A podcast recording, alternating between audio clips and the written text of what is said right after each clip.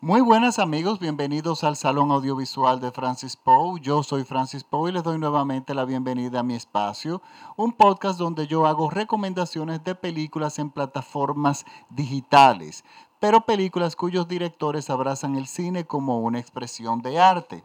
Les recuerdo que este programa es transmitido por todo México vía radiola.com.mx. Para esta semana les traigo una recomendación de la plataforma de Netflix, pero al mismo tiempo la película está también en la plataforma de Filming. Y es una película reciente, de 2018. Fue la película eh, que representó a Bélgica en los Globos de Oro. Estuvo nominada como mejor película. Y es una película que le ha ido extremadamente bien en los festivales del mundo. Le ha ido muy bien en Cannes, en los Festival Goyas, en el Festival de los Césars de Francia. Los principales festivales del mundo, la película se ha destacado o ha sido nominada o ha ganado. Y es una película, es la primera película prácticamente de este director, un, muchacho muy joven, eh, que se llama Lucas Don't. Y el nombre de la película es Girl, eh, chica en inglés. Y asimismo está en Netflix y asimismo está en Filming. No tiene una traducción en español. Eh, asimismo lo van a encontrar en el buscador como Girl. G-I-R-L. De todas formas, yo voy a poner el enlace directo en mi página de Facebook, el Salón Audiovisual de Francis Poe, donde ustedes van a poder acceder directamente a la película y también a este podcast. Miren, eh, esta película, este tema se ha tratado antes, ya viene, pero no es un tema que se ha tratado toda la vida en el cine, sino que ha venido tratándose de hace algunos, yo diría, 15 años aproximadamente. Y es, nos cuenta la, la historia de una chica transexual.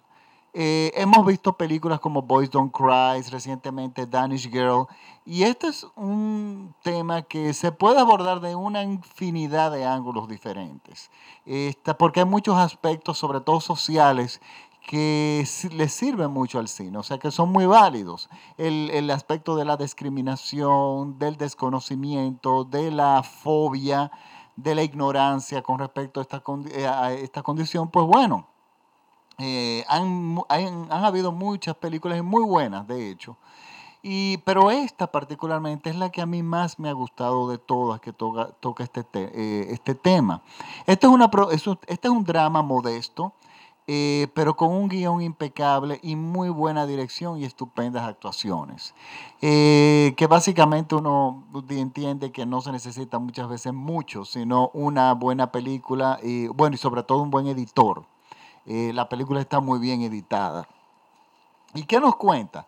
Nos cuentan de esta chica transexual en un contexto totalmente diferente en, en, las que las otras películas nosotros hemos podido ver. Esta es una chica que vive con su padre, un padre soltero, eh, una chica trans que vive con su padre soltero y un hermanito más pequeño, un hermano más pequeño. Ella eh, son clase media pero evidentemente eh, tienen acceso a un buen sistema de salud y ella ya cuando inicia la película está en, un, en su proceso de transición física a mujer. Y ella cuenta con el 100% del apoyo de su padre.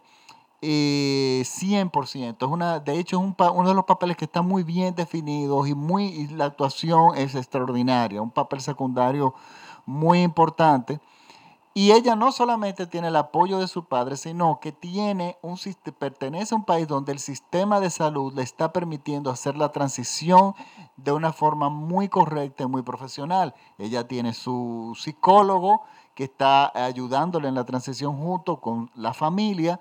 Tiene médicos eh, muy evidentemente muy profesionales, eh, muy éticos, que eh, le, están, la están, le están trabajando la transición. Pero ¿qué pasa? Es una adolescente esta chica. Y como todo adolescente, el hecho de que ella sea trans no quiere decir que no esté pasando por lo que pasan todos los adolescentes, que no es fácil, la adolescencia no es una etapa fácil. Pero encima de eso, ella tiene que lidiar con su cuerpo que no termina de iniciar, el proceso de transición del efecto de las hormonas es mucho más lento de lo que ella se esperaba.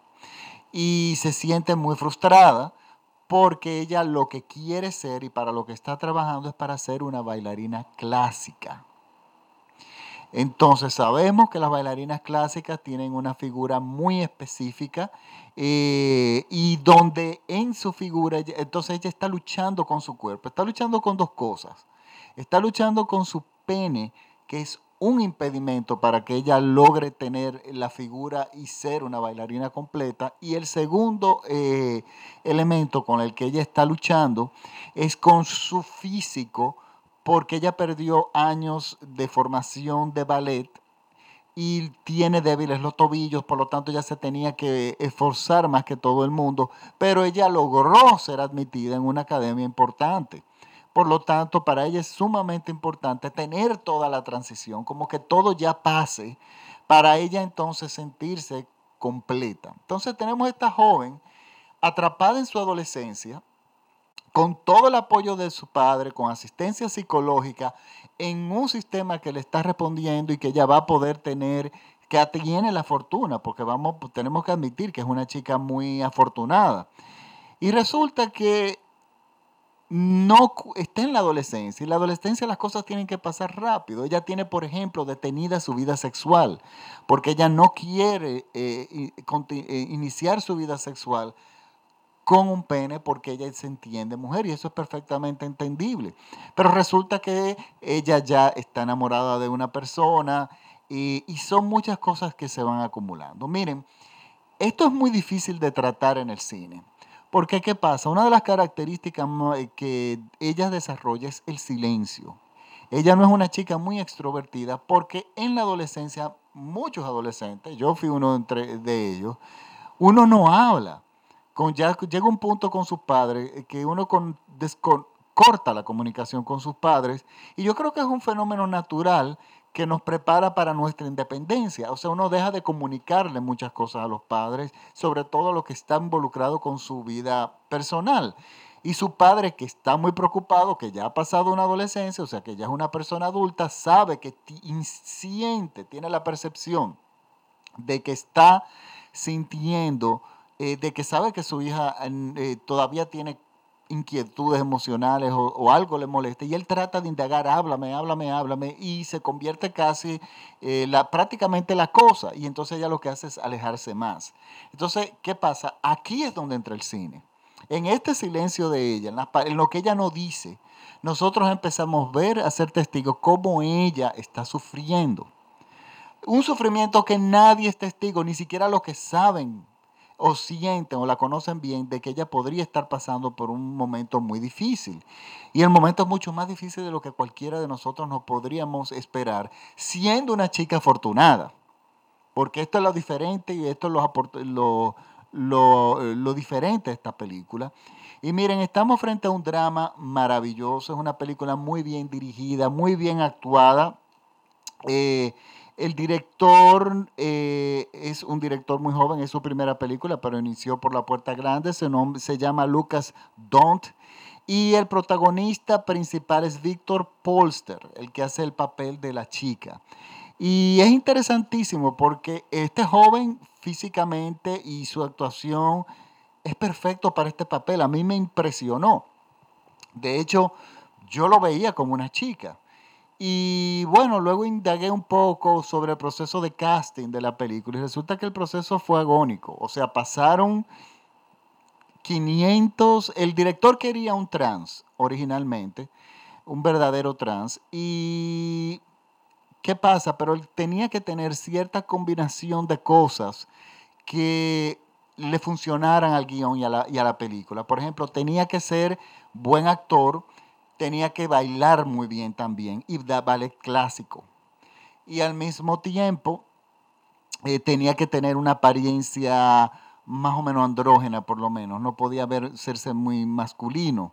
Entonces, o pasaba, eh, en el proceso de casting encontraban personas que eran perfectas para el papel en el aspecto de actuación, pero no podían bailar, ni tenían la figura para bailar. O pasaba lo contrario, que tenían esa figura perfecta, pero entonces no tenían tanto talento en la actuación.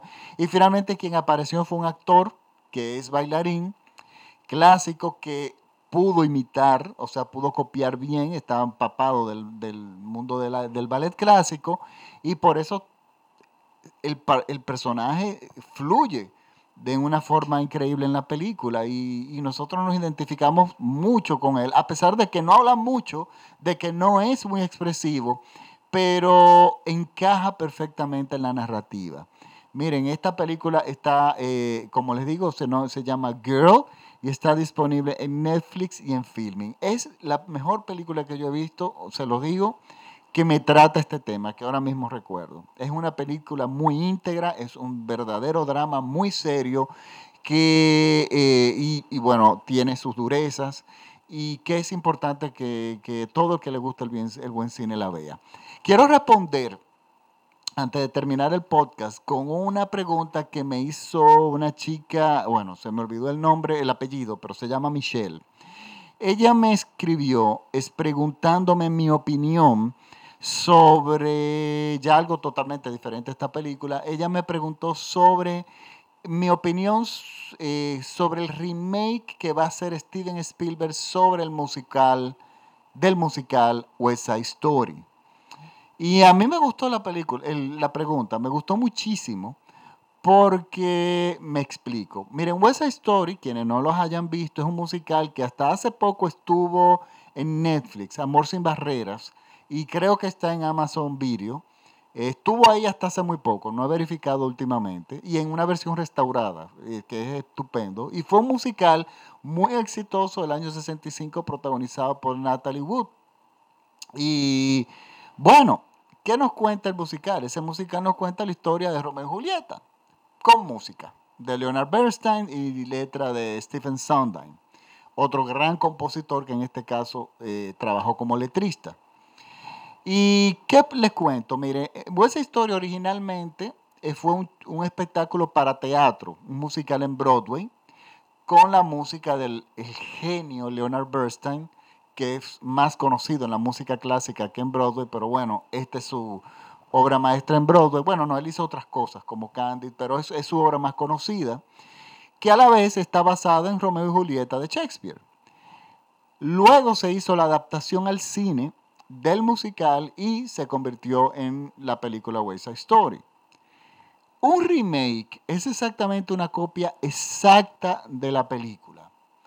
Eh, es volverla a hacer hacer. Hay muchas, eh, a veces hacen variaciones, algo, a veces se toman algunas libertades, pero un remake y una versión son cosas diferentes con respecto a los musicales.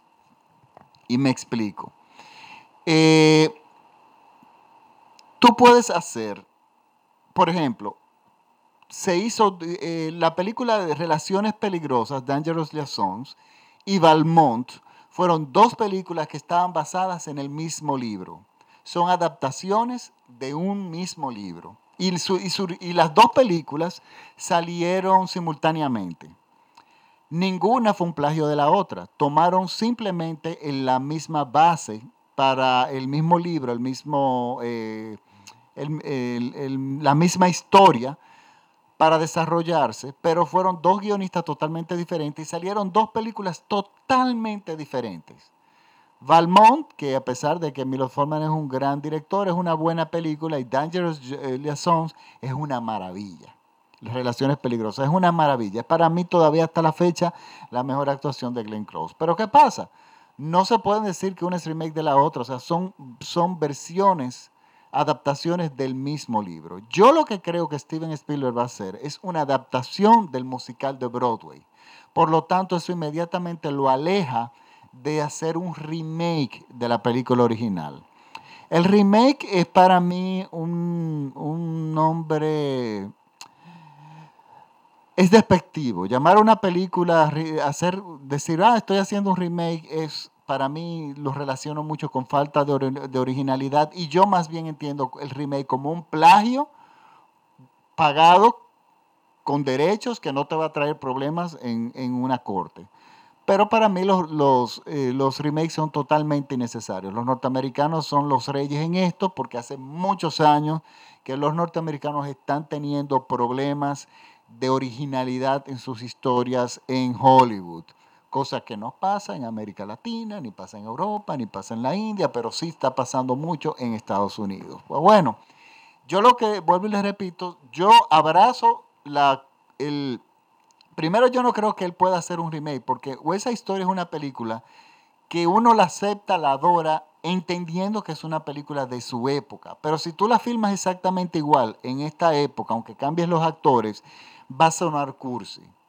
De hecho, la película hay que adaptarla un poco a los gustos modernos, los arreglos eh, musicales mm, yo creo que se pueden quedar así porque Leonard Bernstein era un genio de la orquestación, pero yo creo que argumentalmente eh, tienen que hacerle algunos cambios para que la película pueda eh, continuar.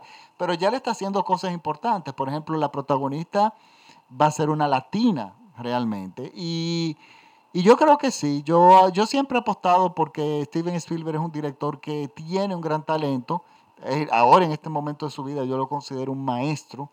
Y él es una persona que siempre, yo, yo siempre he dicho que él tenía, que por qué no hacía un musical si él tiene todos los, tiene todo el talento del mundo para hacerlo. Bueno, finalmente parece que eligió esa historia y va a ser lo que yo prefiero creer que es una versión. Nadie se refiere a la palabra versión en ninguna revista, en ningún artículo que he leído. Todos hablan de remake. Eh, por eso yo no, yo no creo que realmente, porque él es un director con un talento propio, que él, que él tenga la necesidad de hacer un remake de una película que ya fue exitosa en su momento y que sabemos que no va a ser un éxito comercial hoy en día, porque los musicales hoy en día son limitados no, o sea, tienen una audiencia eh, limitada, no, es no son grandes éxitos comerciales como el pasado, como en el pasado. Por lo tanto, yo la quiero ver, yo sí la voy a ver, le voy a dar su oportunidad ahora. Yo dudo mucho que a mí me guste más que la West Historia original, porque es que West Historia original tiene muchas cosas a su favor. Primero, una concepción muy original que copiaron muchísimas películas después, pero ellos fueron los primeros. Está filmada en 70 milímetros con números de musicales de Jerome Robbins que son espectaculares. Eh, movimientos de cámara, eh, incluso la escenografía, el hecho de que se haya filmado gran parte en un estudio y todo ese tipo de cosas le dan una a la película una magia especial que yo no creo que se pueda repetir, pero que bueno, estamos hablando de una versión.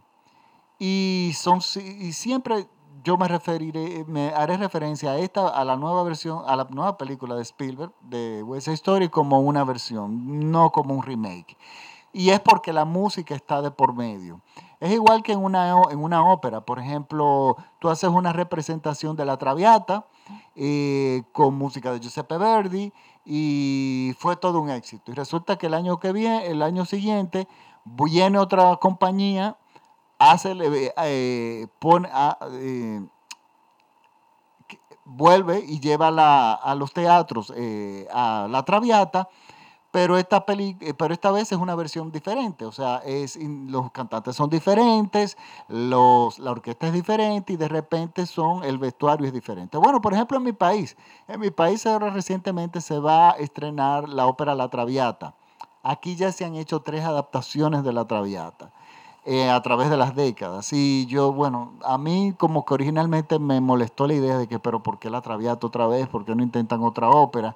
Pero me ha encantado el giro que le han dado. En esta versión está, llevan a la Traviata en los años 50, no a finales del 1800.